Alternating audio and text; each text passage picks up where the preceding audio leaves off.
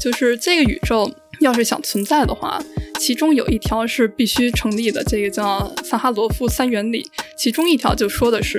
这世界上的那个物质和反物质一定不能是完全相等的，否则的话，一切就都泯灭了，物质和反物质之间会泯灭，成为光子。呃，就是说最早对撞机开始使用的时候，科学家其实并不知道会撞出什么东西来。这个不知道是不是真的啊？这个你可以说一下。我觉得是迷你黑洞吧，迷你黑洞不太可能。你好，我叫严思源，也叫严逻辑，我是牛津大学粒子物理系的博士生，属于量子力学的一个分支。我现在在欧洲核子研究组织工作，也就是所谓的 CERN。你好，我是天宇。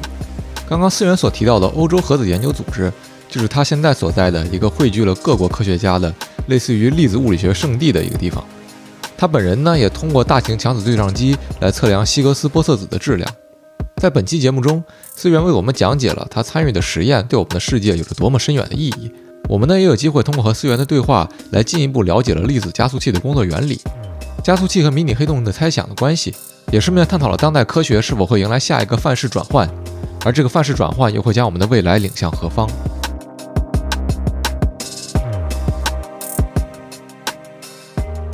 呃，上期虽然逻辑已经讲过了，就是这个关于自己做的是什么研究，但是考虑到还有很多新的听众，再加上这个可能大家听的也不是特别明白，那就麻烦逻辑再给我们简单讲一遍你做的具体是什么样的研究呢？行，我尽量就是简洁的说一下。就是相当于我们生活的世界是一个大尺度的世界，是厘米级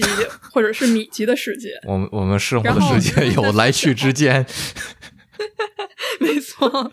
就是什么玩意儿？为什么？哎，等会儿，等会儿，等等一下，等一下，这个这个梗虽然我听懂了，为什么？我虽然听懂了，但是为什么？为什么？为什么这个时候会有来去之间？有来去什么固定的搭配吗？有来去之间，所以尺度可能不会太大。其实我这个梗没听懂，所以这是什么梗儿？来来去之间是微博的那个，他是什么 CEO 吗？对。就是他的微博 ID 叫来去之间，大家就是说审核跟他有关系嘛，所以就是有时候有什么问题就会 艾特来总，然后就是，就 是所以所以说有来去之间尺度就不会太大，就是 我我已经带歪了，我就把这个梗顺便讲完吧。这个之前网上有一段吐槽说，这个以后应该这个把微博稍微这个管理管理，做一个微博阳间。然后这个再做一个微博阴间，然后里面放一些都是非常阴间的内容，就有人吐槽说，那是不是还得有个来去之间？行吧，我好像看过这个。来去之是谁？所以呢，就是我们抛开来去之间不谈，我们要把这个尺度放大、放大、再再放大。如果说我们进入到极其微小的尺度，就是纳米级别的话，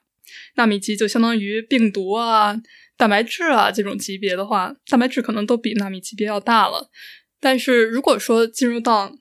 这种小级别的话，我们就发现，就是这个世界它遵循的不是说牛顿那一套规律，它遵循的不是说必然性的规律，就是说你不是说你打了我一拳，我就会接受到那个反作用力一样，就是相当于作用力和反作用力在这个就是在这个尺度下就变得比较模糊了。而取而代之的呢，就是另外一套我们所称之为量子力学的物理规律。而量子力学的物理规律，也就是说，就是一切都有其不确定性。每做一个测量，你就会毁掉，就是其他是说会导致波函数的坍塌吧，就会毁掉其他存在的可能性。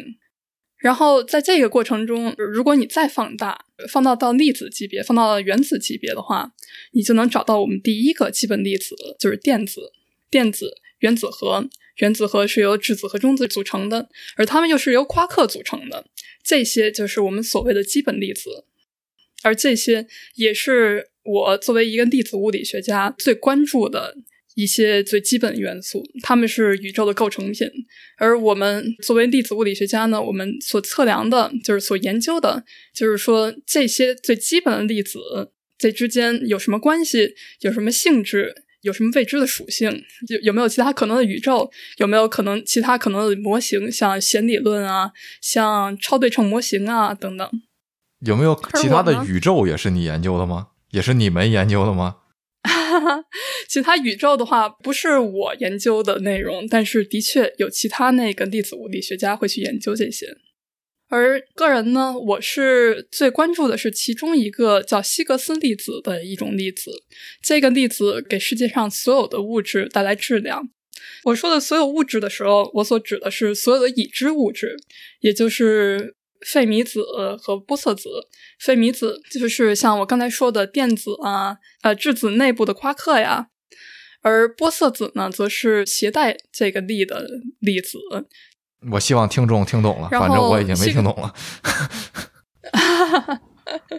抱歉，抱歉，我已经尽力了。不不不。然后西西格斯波色子呢，就是就就相当于给我们一切带来质量。呃，我研究的是希格斯波色子的质量，就相当于说，如果说我们这个宇宙是一架飞船的话，我要做的就是要把那个这架飞船上的螺丝的质量给测量好，这样的话。这个飞船往哪儿飞，受到什么影响，我们都能精准的去判断这个飞船有没有在另外一个宇宙上飞，或者是有没有飞过其他的物质。如果没有对螺丝的理解的话，你是不可能对这个飞船之后的行为做出任何准确的预测的。嗯，明白了。大概的意思就是说，通过测量这个希格斯玻色子的质量。就能够对我们的物理当中的运行的方式，就是我们生活中各种各样的质量变化的轨迹，做出更好的预测，大概是这样的逻辑吗？没错，就相当于是，就是希格斯玻色子呢，它的质量在标准模型中，就是刚才我说的这些粒子嘛，它有一个模型，它有一个框架，把这些粒子都给禁锢在这里头。这个模型呢，就叫标准模型。希格斯玻色子在标准模型中是一个重要的参数。而标准模型对我们整个对粒子物理和宇宙物理都有很重要的意义。就像上一期跟蔡老师谈到的，就是说他们学宇宙学里头有些就是像那个宇宙参数等等，他们对希格斯玻色子质量的依赖都很强。明白。那刚才我们谈到，就是你在 CERN 嘛，就是欧洲核子研究组织工作。那你做的一些具体的实验是什么呢？这个方面跟我们讲一下吗？好，就是 CERN 的话，就是 CERN 底下有三百多个实验，而我做的实验呢是其中最大的一个，也就是大型核子对撞机所属下的阿特拉斯实验。阿特拉斯是。是那个什么 a toroidal apparatus 超环面装置，我记得好像是超环面仪器。对，而这个实验呢，其实是一个巨大的探测器。我我要做一个吐槽，我感觉这个这个实证物理学家起名字都特别的生硬啊。对，你不就是这不只是你的吐槽，我们也是这么觉得的。所以，就是我的实验是 Atlas 实验，然后这个实验其实是一个巨大的探测器，你就想象一个圆柱体，这圆柱体呢，你把它横过来放，高大概二十五米左右，然后长大概在四十米左右。这个圆柱体，你就想象它的轴心上就是粒子对撞的点，所以各种粒子就通过它的轴心进行碰撞，被整个 Atlas 探测器探测到。然后我们这个实验。录取数据的速度是极其惊人的，我们每秒钟能够探测到上百万次碰撞。当然，这百万次我们不可能每一次都给记录下来，我们必须要有所选择，有所有所取舍。所以，我们大概每秒钟存五千个这样的数据点左右。但是这样的话，也需要整个 Atlas、整个 LHC 不断的运作，才能存下这么多数据。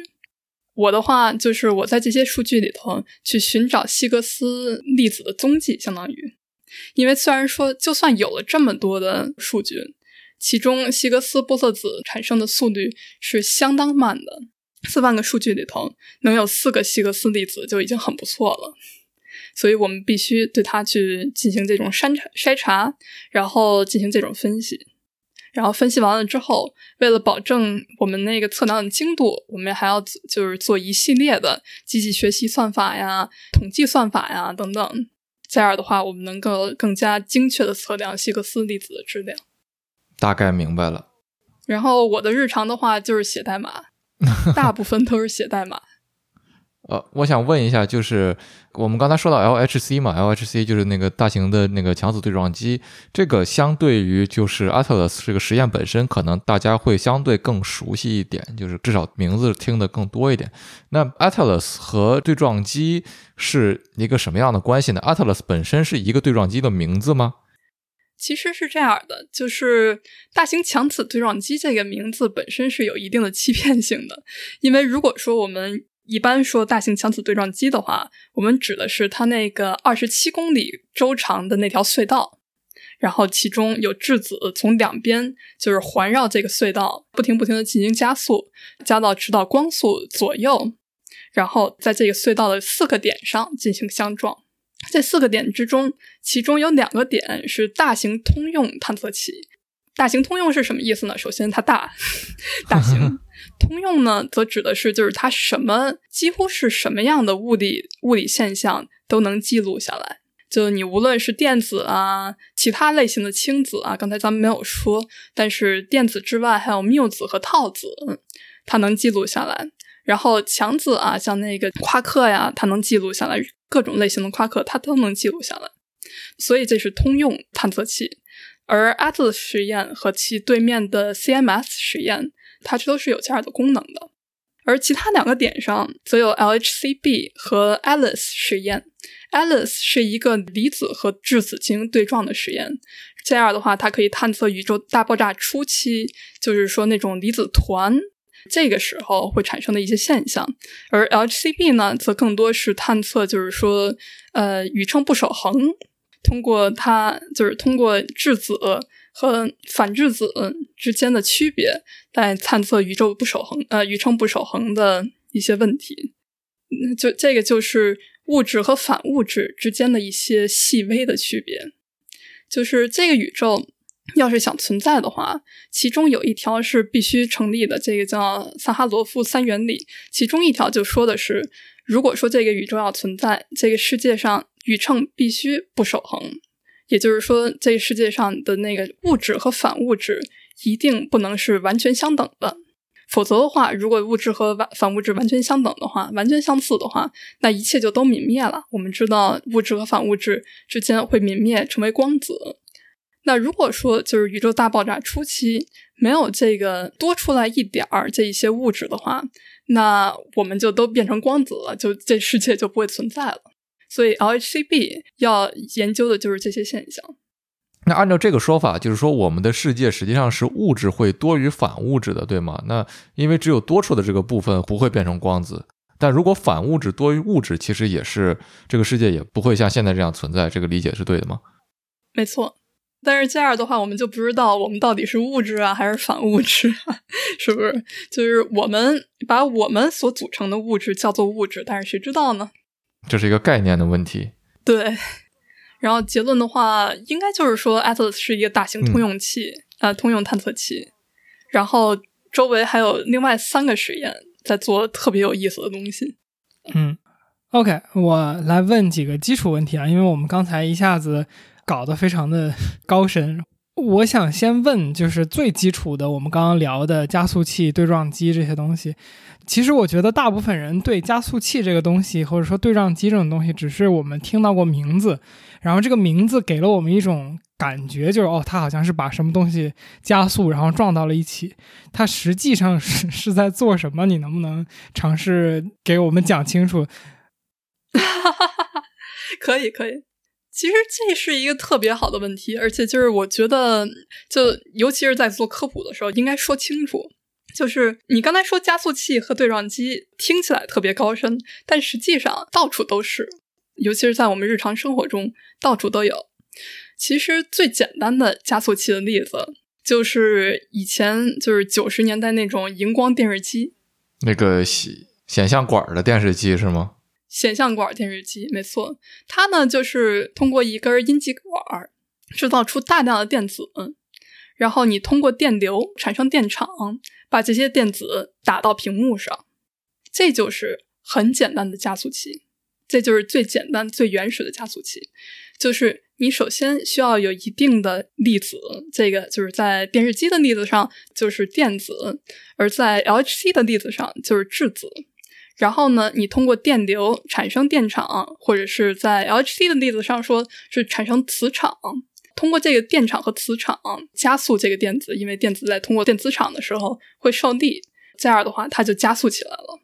很简单，其实，所以跟电视差不多。咱们走到那个 LHC 的例子上，LHC 呢其实也是非常非常简单。我们有一瓶氢。就是我们的整个的质子源其实就是一瓶氢气，就是一瓶液态的氢气。但是这瓶液态氢气其实都没有多高，其实就是也就是五十厘米高的一瓶氢气。但是这里头的氢气够维持整个 LHC 的运转，所以我觉得这非常非常神奇。就是这么大的一个仪器，二十七公里的一个仪器，你只要一瓶儿东西，你就可以你就可以转起来了。它它能转多久呢？它能转，就是它能转，我不太确定能转多久，但是我想说能转半个月，起码。嗯，就是你说的这这一瓶氢气就成了这一个二十七公里的仪器的原料，是不是？没错，就是我们观测到的所有物理现象，我们发表的所有结果都是从这一瓶氢气得来的，那不是很神奇吗？你们给氢气瓶起名字吗？小红，那是一瓶红色的氢气。Acknowledgement，就是因为氢原子，首先你是两个氢原子组成在一起变成的氢分子嘛。然后我们呢，就首先通过强电流把这瓶氢气给离子化。离子化，也就是说你把那个电子给给扔出去了，然后只剩下这个质子，这个单薄的质子。然后我们通过一种叫 RF frequency 的那个东西来加速这个质子。我知道听着就是 RF frequency 是什么东西，确实这个听着很很恐怖，但是其实没有什么恐怖的。其实你可以把它想象成是一个造浪装置。RF frequency 呢，就是相当于是一串超导磁铁，然后每个磁铁之中，它们的磁场是随时间而变化的。也就是说，相当于制造了出了一个磁场的波，电磁场的波。这样的话，每个质子就处在这个潮汐的底端，然后由这个潮汐一点一点把它们往前推。这个潮汐不停的动，这些质子也就随着这个潮汐一点一点的往前推。嗯，就有点像把它给拱起来，拱出来一个速度。没错。而且这个就是这种装置呢，它有一个好处，就是它能够保证，就是说你能够精准的控制这些粒子的速度。因为如果这些粒子排得太前，它会被潮汐的力量推回去；如果这些粒子排得太后，它会被潮汐的后壁所往前推。所以你可以保证，就是说每两个浪尖之中的粒子，它们的速度是基本一致的，就有点像两两个。浪的那个像你说的那个高点之间的那一个洼地里边的东西，它是在差不多同一个平面上，所以这样它前进的效率和速度就差不多。没错，没错。这样的话，就相当于我们在推着这些质子去冲浪。所以呢，最后这是 LHC 的加速器。然后再说到对撞机的那个问题上，就更加简单了。其实就是你就想象我们推着两排这样的粒子去冲浪，然后在 LHC 开始的时候。我们把这些粒子分成两组，一组在圆环顺时针运，就是旋转；另外一组在圆环逆时针旋转。然后再加上旋转了很多圈之后，我们保证它的速度加速到令人满意的程度，接近于光速，也就是。然后我们控制它们在刚才我所说的四个点上进行对撞。当然，这种控制就对那个探测器的要求是极其高的，就是对撞机本身是一门科学。然后把这两这两排质子给推到中间儿，然后让它们进行对撞。嗯，我稍微插一句，就是，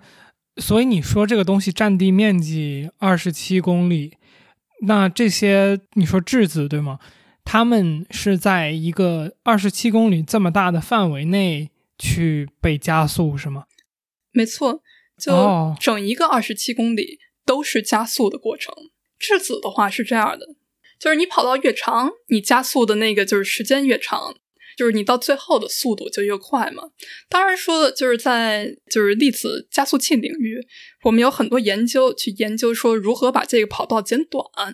而就是这个这方面也取得了相当可观的成绩。我知道的有一种就是离子加速器，通过离子场呃等离子场对电子进行加速。然后我刚才还有一点就是说，刚才我说的对撞，其实 其实也是非常笼统意义上的一个对撞。它就是其实这两个粒子呢，因为我刚才说的呃量子力学效应嘛，量子力学里头有不确定性原理，你不可能完全精准的知道这个粒子的位置和那个动量就是是什么样的。但是我们可以把它放的足够近，以产生一定反应，然后我们把这些都记录下来。也就是通过 Atlas 呀什么的记录下来，因为在那种情况下，你没法真正对撞这个粒子。粒子呢，在那种情量子力学上来说，已经是一团云了，已经是一团波函数的云了。如果说你要把它们真正对撞的话，其实这个问题是很难去定义的。那你对撞了两团云的话，真正对撞到了什么呢？对吧？那所以这个对撞指的是它们在一定速度之后，两团云的一个。叫什么？两团粒子啊，两团粒子的一个接触，那就是我可能要问一个很蠢的问题，那就是那我们把它加快到这个速度去相撞的意义是什么呢？就是也是一个很好的问题，速度越高，能量就越高。如果说我们就是想要看到高能级下所发生的反应的话，因为我们知道宇宙大爆炸期间整个能级是非常非常之高的。比我们现在所处的能级要高很多。现在我们就是就是常温嘛，物体物体的热动量它也就嗯几千电子伏特左右。这几千电子伏特是希格斯的十的六次方分之一，十万分之一。所以就是说，如果说我们要去研究希格斯粒子以及其他可能的粒子的话，我们必须要达到很高很高很高的级别的能量，而这个过程。需要我们把这个粒子加速到一定能量之后，然后进行对撞、进行反应，我们才能看到这个过程。就好像你要是想研究石油的性质，你盯着一瓶常温的原油，你是不可能知道它点燃的状态下是什么样子的。很形象。我能就是可能我会有点问到之前你已经说过的一个问题，但是我想把这几个点连起来。那就是它对撞之后。会发生什么呢？就是会出现新的粒子吗？还是说这个希格斯玻色子会被撞出原来它存在的这团云里面？还是什么意思？你这个问题问，就是你现现在问题问的越来越好，就是这些我都不知道，就是不知道应该怎么回答这种。高情商问题问的好 哦哦，原来是这个意思，说我问的好，就是不就是我希望我知道啊，这就是问题。我也希望我知道这个问题是怎么样的呀？就是我们知道说，这世界上根据标准模型，它这些基本粒子之间就是是怎么进行交互作用的。就比如说，我们知道正负电子会泯灭，我们知道正负物质会泯灭，我们知道弱作用力是通过 W 和 Z 的玻色子来传播的，我们知道 W 和 Z 玻色子它会衰变或者是反映出什么东西。而如果说就是你要说是怎么样去产生这些东西的话，那也许就是我只能说它相当于就是从凭空产生的，就是我们有了足够的能量，因为在这么小的尺度下，物质就是爱因斯坦狭义相对论也是也是可使用的，物质和能量已经没有区别了。我刚才说希格斯粒子的质量是一百二十五兆电子伏特，但其实实际上。电子伏特是一个能量单位，而我用能量单位的原因，就是因为质量和能量已经是相等。所以说，如果说智能已经没有什么差别的话，就你可以想象，就是相当于是，如果我们有两百 GeV 的话，就是我们就可以有可能制造出一个希格斯玻色子，一个一百二十五 GeV 的希格斯玻色子，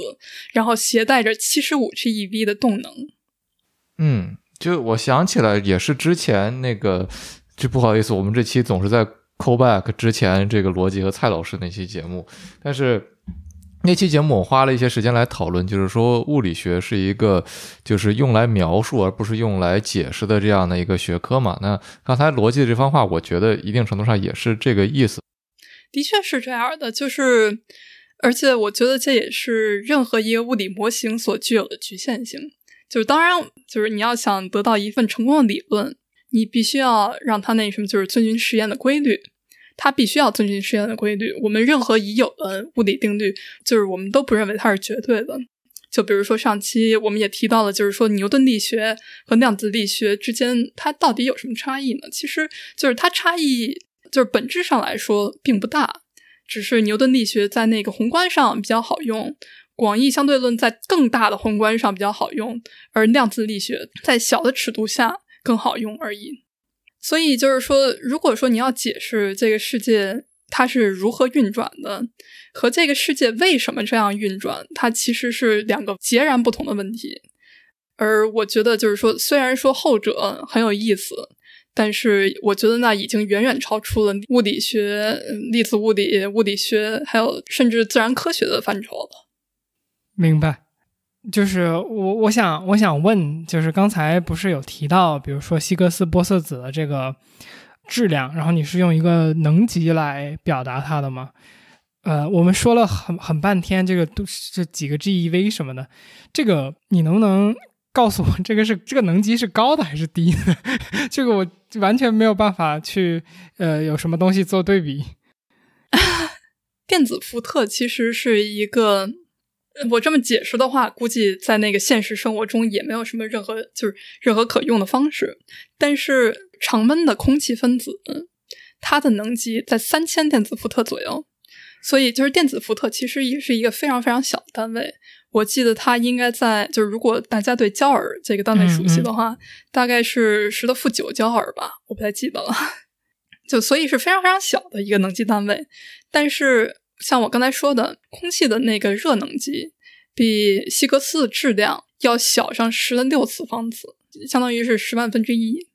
嗯，所以就是它还是一个对比下来是一个高能级的。对，对比下来说，就是说，如果你要创造出一个起就是 G GeV 的东西的话，那是非常高的能级。但是当然，如果你跟日常，如果你跟日常生活的物质比的话，那这个能级是非常非常小的。毕竟咱们这么大，然后那个就是希格斯粒子和电子那么小，就是是在那个尺度上的大能级是吗？没错，就你把它集中在了那么小的一个，就是那么小的一个区间之内，那个空间之内，这个能级就显得相当的大了。如果说你把希格斯粒子作为一个原子来看的话，它原子数应该在六十左右吧，四十到六十左右，就已经是有一些核放射元素了，所以它还是很重的。OK，我问这个问题其实是我就我下一个问题的先决问题，就是因为我们知道这种大型的加速器，我们听过它们非常非常的耗电嘛，那。这个上次我们提到了一点，但是没有说很全，就是为什么它这么耗电，或者说它耗电是一个什么尺度的事情？就是 我们不会把日内瓦的电都 用光的，不会说我们一开机感觉到这是一个什么量级了？你们打倒使徒了吗？不会说我们一开机日内瓦就没电的，不会这样的。就是我们要是开机的话，是从法国电脑直接取。但是它是一个巨大量级的问题，就比如说，呃，我今天看了一下，我们年度用电量大概在就是法国南部城市里昂，它那个用电量的百分之一百二十五左右，就是相当于我们就一就是一个小站的能量。而当然，就是下一个问题就是说，这能量都去哪儿了？干什么呢？有没有白花？没有白花，我们 我们尽量不白花。这些能量呢，主要是。首先用在我们的那个超导体和低温装置上面，就想想二十七公里的轨道里头都有超导体，就是你要怎么做好这预防它泄漏的措施，就是这个过程其实是非常费电的。泄漏是指它那个你们研究的那个加速对象泄漏，还是什么东西泄漏？就各种东西泄漏都是啊，就比如说，就是你冷却的东西，它要是热交换没有控制好的话，都会产生一定的问题，就是那里头有泡泡。有那空气泡都不行，然后除此之外呢，这实验本身是很费电的。然后除此之外，我们的数据中心也非常费电，记录这些东西也要很很费电。对，记录这些东西，分析这些东西，我们那个数据中心它也比较费电，所以这些都是要考虑的。明白。我我可能又是一个很蠢的问题，这个不知道为什么我想问这个问题，就是。这个加速器是常开着还是就是它是不定期打开的？啊，好问题，就是它是不定期打开的。我们的话是有就是固定的叫 data taking periods，对啊，就我们有记录实验的时段呃时段。比如说嗯我们零八年就是刚建成的时候开了一下，然后废了。哦，这是拿按年来算的这个单位。没错，这个单位是按年来算的，就是我们零八年开了一下，但是有问题，然后我们就去修复，又重新开始，在二零一零年开始开开始收集数据，收集了两年之后，我们发现了希格斯玻色子。那之后呢，我们在一五一六年那之后，就是我们需要进行长期的维修啊、维护、维护那个隧道的工作啊等等。然后从就是一五一六年收集了一趟数据，我们收集了四年的数据，我们收集了一五一六到一七一八年的数据，但是这之间是有一段时间维护的。明白。那我我我在想，就是接着这个再接着问一下，就是就是 CERN 的，你说有三百多个实验，还是 Atlas 自己就有三百多个实验？我忘了。是 CERN 有三百多个实验，那我们知道，就是上一期逻辑来的和蔡老师，我们也聊到，就是说中国也有可能会建一个 Atlas 一样的项目，是吧？那为什么全世界各个国家会要就是建类似于自己的这种粒子加速器呢？那如果我们把所有的顶尖科学者，当然这是一个大家都知道不太可能真正实现的这样的一个情况，但是呃理想的状态下，如果我们把所有世界的学者集中在同样的一个大型的组织里面，来用一个最精尖的加速器。呃，它不会更好一点吗？就是，但是我觉得 CERN 实际上已经有一点这个方向的意思了，对吧？但是还不完全。对，的确是。嗯，那各个国家建自己的加速器，它的一个呃好处是什么呢？就是其实这是一个挺有意思，而且其实也挺复杂的问题。就首先呢，我们拿希格斯粒子来举个例子，我们现在知道希格斯粒子的质量有多大，但是我们当时并不知道。我们现在知道，就是希格斯的质量是一百二十五 GeV，一百二十五 GeV 就是一百二十五兆电子伏特。但是我们在那之前，我们更不知道，我们从那个就是从零 GeV 基本上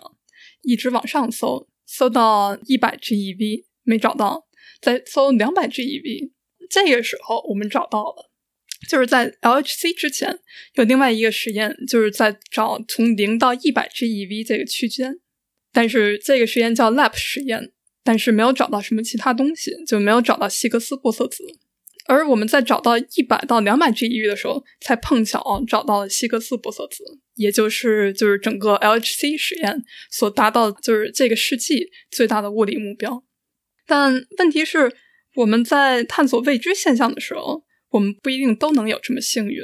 我们不知道说下一个物理奇观能在哪里发现，我们不知道下一个在三百 GeV 啊，还是在五百 GeV 啊，还是在一万 GeV 啊，这些我们都是不知道的。所以说，如果我们要想最就是尽最大力量去寻找下一个就是下一个粒子物理的那个里程碑的话，我们就要从不同的能级、不同的方面、不同的探测器去寻找这个问题。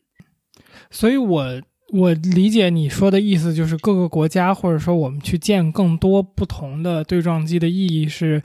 每一个对撞机，呃，其实在物理实验能够得出结果这个事情有一定的运气和随机性。所以说白了，就是我们有更多的实验在同时进行的时候，这个几率就会因为我们的这个分分是叫分母，反正就是我们测尝试的次数变多了，得到结论的这个可能性会更大。相当于是这样吧，就是你想想，之前我们在找，就是尝试找希格斯玻色子的时候，一百就是零到一百 GeV 都找遍了，没有找到。那也不是说那些科学家就不努力啊，嗯对不对？但是有的时候自然界就是这么残酷，大自然太残酷了，对我们。对，所以就基本上是这样的。嗯嗯，我突然想，呃，问一个就是这个类似于科学哲学相关的问题，就是之前在蔡老师第一次上节目的时候，我们也简单聊过，就是关于这个托马斯·库恩的对范式转换，对这这个逻辑应该对这个理论应该相对比较熟悉。我觉得就是我们的科学范式可能并不是一个就是一脉相承的东西，而是就是在这个大量的这样的一些实验当中，我们逐渐发现原来的范式会存在一些错误，然后我们会像打补丁一样的用一些理论来去解释这些对我们这个大的科学框架下的错误，直到有一天我们发现这个错误再也无法解释，然后就会有新的这个。理论诞生出来，然后一切都东西在新的理论里又解释得通了。这个过程在继续重复，大量的科学家在重复着这种每日的机械，也不能叫机械的，但是就是相对于宏观的巨大发现，更加呃日常的这种像上班一样的这种打卡一样的实验，直到说有一些新的东西、新的错误继续被发现，然后重复的这样的一个科学革命的过程。就是我我想好奇，就是说你对这个。东西是怎么看的？我觉得总体来说就是都是准确的。当然，你从科学历史上来说，我们人类的确就是从就是，比如说从亚里士多德时期，我们局限在就是我们日常经历的所就是所能经历的范畴之内来发展科学理论嘛。然后再到上世纪，不是上世纪，抱歉，就是那之前，我们有牛顿力学，那是因为我们已经接触到了就是日常生活以外。所会接触到的物理现象，比如说船只的航向，比如说 苹果的话，也许亚里士多德也有，但是他应该是没有仔细去观察。再到各种占星学，然后再到上个世纪及两个世纪之前，我们那个什么就是近代和现代物理学的飞跃性，就是也就是说，我们所接触到的东西也是截然不同的。我们有电器，我们有 GPS 等等，所以说，我觉得这也是由我们的经验来决定的。而这个经验，如果说没有了之前成千上百年的积累，我们也同样也是不可能去发现的。所以，这我觉得也是就是范式转换，嗯，它所必须它的前提条件。嗯嗯，就它的一个先决条件。那就是刚才我们也就逻辑你也讲到经验这个东西，就是。确实，托马斯·库恩，我觉得他有两点说的比较有意思吧，就是我也想跟你讨论一下。第一个是他说，在我们遇到一个范式转换的时候，往往去真正推动这个东西的是年轻的科学家，而不是老的已经功成名就的科学家，因为他们会接触一些新的东西，同时他们没有。当然，从这个就是类似于利己主义的角度来讲，他们就是没有东西可以失去嘛，因为他们没有现成的教职之类这些东西，所以新的东西一旦建立，就是推翻老的东西来讲，对他们来讲就是这个代价比较小。但是呢。我们刚才也讲到，就是这些东西的进行都是在一些老的经验的基础之上的。那随着我们的这个科学不断的精细化，每个人负责的部分越来越精细，那这种呃大型的范式转换，在我们年轻的科学家还能够积累足够多的经验来来使它变得可行吗？我觉得这是一个我比较好奇的事情。然后第二个事情是就是。呃，托马斯·库恩在讲到说科学范式会转换的这种革命，他的另外一个论点是，就是因为这样的革命，呃，证明了我们的科学的发现和科学的这个大的指导框架不是一脉相承的，所以他认为我们就是最终人类科学并不意味着一个对真理的发现，他就是说它的走向是我们完全不可控的，我们大的框架可能。在这个引领我们进行更多的发现的时候，可能把实际的，就是人类的发展发展带进一个死胡同里面。呃，我不知道你对于这个观点是怎么看的？我觉得就是说，首先第一个问题，就第一个问题是在这个就是在现在这么大这么精细化的世界下，还有没有太多的希望让那科学界进行一个范式转换？而这个，我觉得我的回答是是有的，而。这个原因呢，虽然说的确每个人的生活都变得更加精细化，就比如说 CERN 有五千多位科学家，但是在适当的组织范围下，就你是可以把这个整个方向给尽量的去就是去调的。就比如说 CERN 的话，它的确非常精细化，你有希格斯组，你有说其他理论模型组，你有其他的标准模型组等等，其实他们都有各自不同的目标。而就是 CERN 的话，依我所见，对人才的培养和肯定还是很值得褒奖的。而这个当然也要依赖于就是个人的能力所在。就当然现在的话，我觉得一个人很就是很难成为像过去十七世纪就是百科全书式的天才，就毕竟现在那个就是现在的知识太多了。但是我觉得可以，就是说，如果说你达到了知识的范畴，它的限度的话，你还是可以在自己的范围之内做出一定的突破的，而且。现在我们生存的世界是是地球上人类数量最多的一个世界，不是吗？所以说，如果足够的人做出了这样的贡献的话，我觉得从大体上来说，人类的科学还是会继续进行这样的自然演化的。这个我觉得不用担心。然后到第二个问题，第二个问题是什么来着？啊，我记得就是说它会进入死胡同。是我，但是它其实也存在这样的问题，就是科学界确实也存在这样的问题。比如说，我们拿量子力学来举例子，就我记得上期也提到过了，对量子力学的根本理解，我们有几种不同的解释。第一种是多宇宙解解释，就是说，那坍塌的波函数，就是类似于你，你知大家都知道薛定谔的猫，你打开了那个盒子之后，其他可能的死亡或者是生存的猫。就消失了，这是为什么？其中一种解释就是说，那只死猫或者是那只活猫生存在不同的宇宙线上，而我们只是在选择的过程中走进了另外一条宇宙线而已。这是一种解释，呃，所谓的多宇宙解释。然后另外一种解释说，我们只能知道我们所我们已知的范畴，所以这是一种非常主观的解释，就是我们现在只能对过去进行猜测。然后通过我们已知的东西对过去进行猜测，所以不是说对未来有什么任何的推测。这个是量子贝叶斯理论，也就是说，我们主观的经验在那个量子力学之中是最为重要的一种理论。然后其实呢，还有第三种可能性，第三种可能性就是隐变量理论。隐变量理论呢，它所说的就是说，我知道这个现象存在，但是这背后一定。有其他的变量来导致了这个猫的死亡，就是这猫的死亡，呃，死亡还是生存是由另外的变量来决定的，这就是隐变量理论。隐变量理论在当今的量子力学中基本上是没有任何地位的，因为上个世纪物理学家们测试了一系列的隐变呃隐变量理论，也测试了一系列的量子力学，但是没有发现任何隐变量。但现在。它在，尤其是正负电子，它的那个就是速率上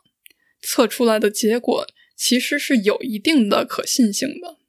所以，我们现在虽然说我们现在不知道隐变量理论到底是不是可信的，但是我们总能回头想一下，就是说，呃，那我们当年就是这么仓促的抛弃了隐变量理论，真的是因为它不是一个可信的理论吗？还是因为我们没有足够的时间以及足够的运气？去探测这个理论呢，所以这是就是这当然是科学界，嗯，只要就是牵扯到人的方面上都会出现的问题。科学它也不完全是完完美的，有时候你没有办法去完全就是去去探索每一种可能性，你没有这个时间。但就是大体上方向还是非常稳定的，我觉得，就毕竟它是一个就是它实用性是非常强的嘛。好的，那呃，杰基，你我能再接着进一个问题吗？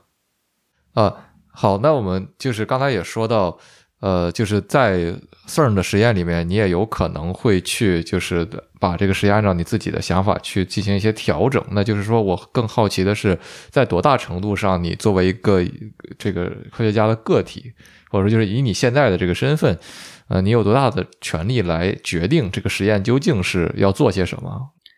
就是就是，如果你在自己的组里的话，那你是有很大的挥拳空间的。就比如说，我可以说我想做这个，没有人会拦你。当然，就是说这个就跟个人能力是就是息息相关的。你要是没有那个能力的话，你做不出来结果，到最后那当然也没有办法啊。这个也挺就是这么说的话也挺有意思的。就是 Atlas 的话比较民主，所以你想是什么其实都可以。但是政治方面的问题，在你那什么，就是在你一提，就是说我想做一个新的、全新的实验的时候，就会出现一些政治方面的矛盾。相当于，就比如说，就是如果说你想要采集一些其他种类的数据啊，你想要采集一些没有采集过的数据，可能就会出现这种问题。毕竟 Atlas 的数据是有严格把关的，你要是多采集一点数据的话，别人少就是采集的数据就会少一些，所以这是一个政治性很强的问题。当然，如果你在一个小组内部，不会有不会出现这种问题。但是如果说你出就是你出了这个小组，你去做别的东西的话，可能就会受到一些限制。但是这种限制更多是书面和人文上的限制。嗯嗯，呃，我们之前也讲到，就是说这些实验要呃要通过计算机来捕捉这个巨大数量的数据，然后进行一些这个呃人工智能的协助嘛。就是呃，我会比较好奇，就是呃，首先在我的理解里，那作为你们这样的科研人员去了解，就是人工智能的一些运用，已经成为了一个就是硬性条件一样的东西。那呃，随着这个人工智能也好，就是计算机科学技术领域的发展也在不断迭代。就是你们有什么样的方式来保证自己，呃，一直也处在这个应用上的前沿呢？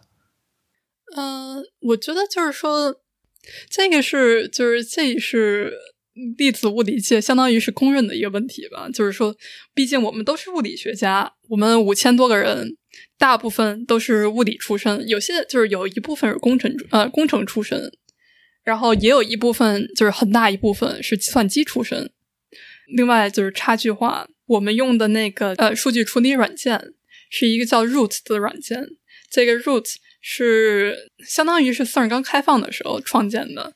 既有 C 加加，又有 Fortran，Fortran 是世界上最老最古早的程序编程语言之一。所以就是对新手极不友好，对现在我们用惯了 Python 的新手极不友好。所以的确就是像你说的，也是外行人搞内就是搞内行人的事情。但是在这个过程中呢，我觉得我们所投出的实用方面，就是不局限于这些，就是像那个互联网啊，或者是人工智能方面。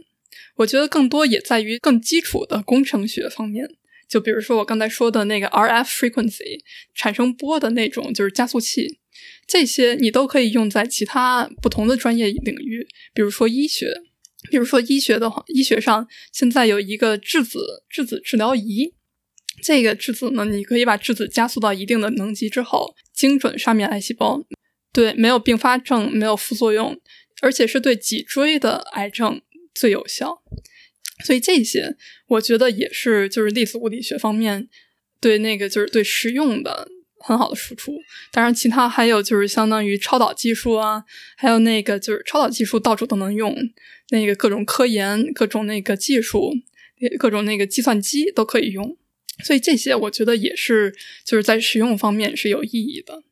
也许现在没有直接的利益，但是长远来看，对那个什么就是对世界科技的发展都是有益处的。好，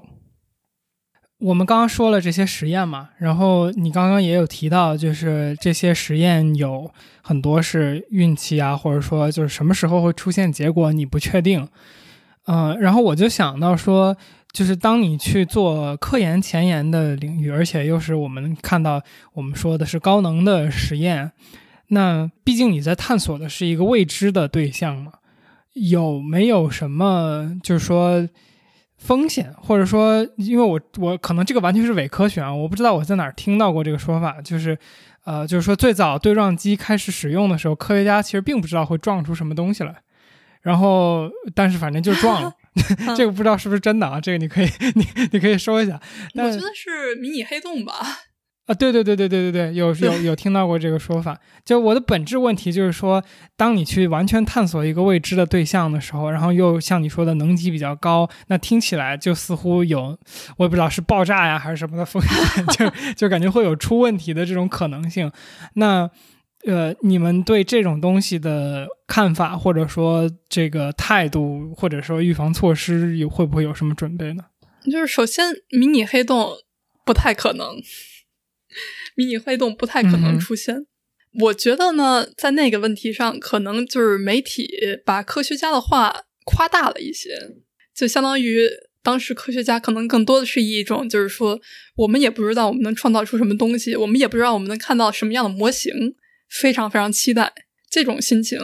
给转移成了，就是说我们不知道会发生什么，我们不知道会不会炸之类的。嗯所以呢，这个就是这个，我觉得有一定的媒体的炒作心态在在其中。当然，就是这么大的设备，这么先进的科学，也的确是，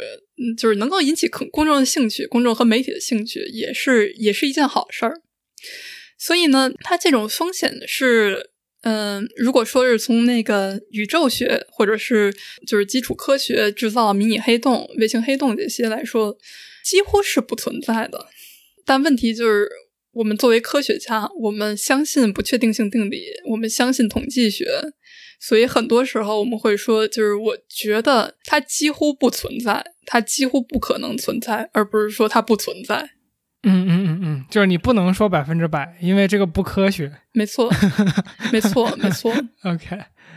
像像希格斯粒子也是，我们是百分之九十九点九九九九九九九的确定它存在，就是这是我们的那个信用区间在五个西呃五个 sigma 左右，也就是说我们有亿分之一的就是几率是它是不存在的这种感觉，但是剩下的几率我们绝对可以确定它是存在的。而这个也是，就是说物理学的一个，呃，物理学家说话的一个弊病吧，就是说我们永远不能是完全确定的，我们什么都确定不了。嗯，明白明白，天生的不是标题党。对，要需要多少个物理学家换个灯泡？我有百分之九十九点九九九九九九的那个什么，就是可能性确定，一个物理学家就够了。你好，我是天宇，感觉怎么样？和之前的几期基础物理学内容的节目一样，说实话，我们也没有真的完全理解逻辑所说的全部内容，但这也正是让我们觉得大开眼界的地方。比起之前的自己，也许我们能对这个领域有了一点点更多的了解，这或许也会变成一个探寻未知的契机。那么说到这儿啊，也顺便给你推荐一下罗辑上次在我们节目做客时候的内容，第三十一期《基础科学最前沿在做什么：高能物理对话宇宙学》。如果你还没有听过的话，我们也强烈推荐给你。OK，做个预告，下一周呢，我们将会更新本期节目的彩蛋。在彩蛋里，罗辑讲述了他对基础科学和应用科学之间的关系的看法。他也通过一些案例来分析了当下的科技和基础科学之间为何密不可分。如果你还意犹未尽的话，就关注一下我们吧。下周四我们会准时更新。另外，我们最近也开启了天娱兔 FM 的听友群。如果你想加入我们和我们一起聊天的话，请在微信搜索同名 ID“ 天娱兔 FM”，拼音的天宇和阿拉伯数字的二，后面加上 FM，并且备注上来聊天，记得是好友，不是公众号。如果你觉得我们这期节目做的还不错，请关注、点赞、评论，或者把我们的节目转发给你的朋友，这对我们做节目呢真的有非常非常大的帮助。特别感谢你的收听，让我们下期节目再见，拜拜。没有，就希望我给大家解释明白了一些东西吧，希望能都能够达到这个目的就很好了。哦，确实是，我觉得从我个人的角度，比之前稍微懂了那么一点点。那太好了，那太好了。如果说能能解释的更清楚一些的话，嗯，更好。好